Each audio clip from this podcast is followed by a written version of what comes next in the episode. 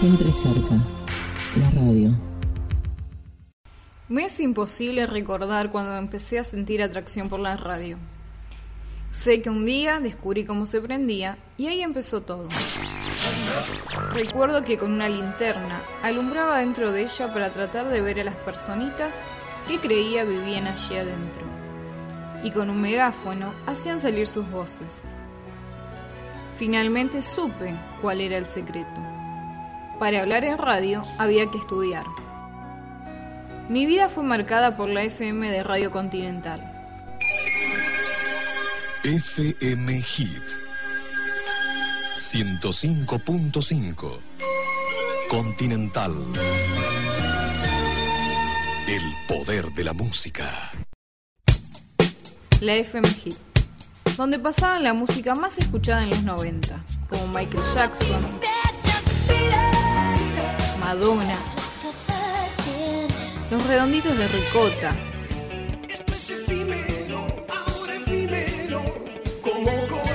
donde todas las locutoras tenían la misma voz y donde el programa principal era conducido por Daisy May Queen. Bueno, Buenos Aires, Javari, Namaste, bon día, bon día. Bienvenidos a todos eh, a este lunes 5 de mayo de 1997, día que vamos a vivir por primera y por última vez. Y empezamos con el puesto número 40 de los 40 principales aquí en FM Hit. Se trata de Jill Day. Fuiste. No conocía grandes nombres de periodistas ni locutores, pero aquel aparato ya era parte de mí, y aquella voz femenina me había atrapado por completo, y había hecho que yo decidiera que eso era lo que yo quería hacer.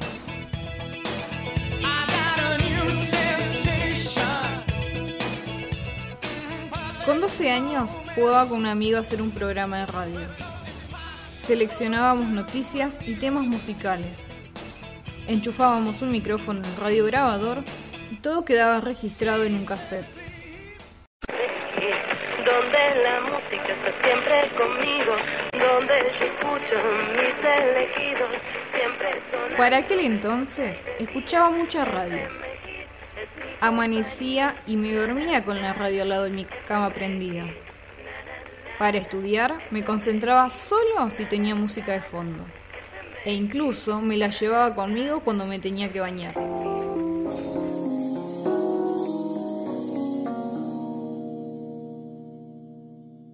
Ya siendo más grande, tuve la posibilidad de participar en un programa radial.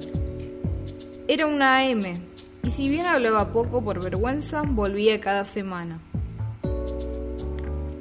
Con la ayuda de la locutora y el conductor, un periodista, con el tiempo empecé a desenvolverme mejor.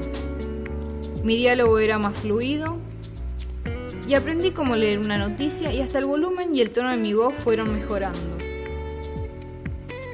Una anécdota de aquel entonces fue un día en pleno verano que llegué y me dijeron que fingiríamos estar transmitiendo desde Mar del Plata.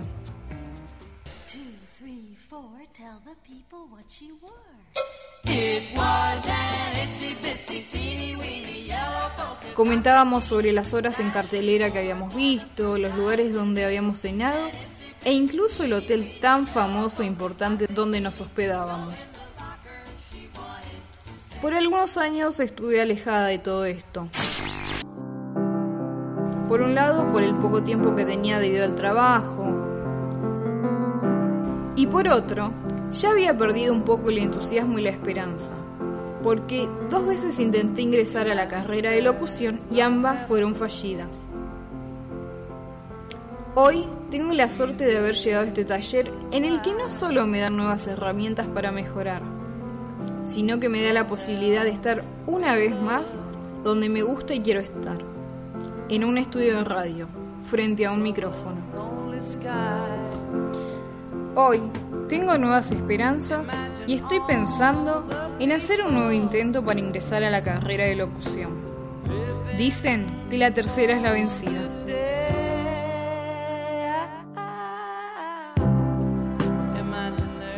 Soy Alfonsina Gaitán y esta es una producción del taller de radio de la Secretaría de Cultura de Verazatei.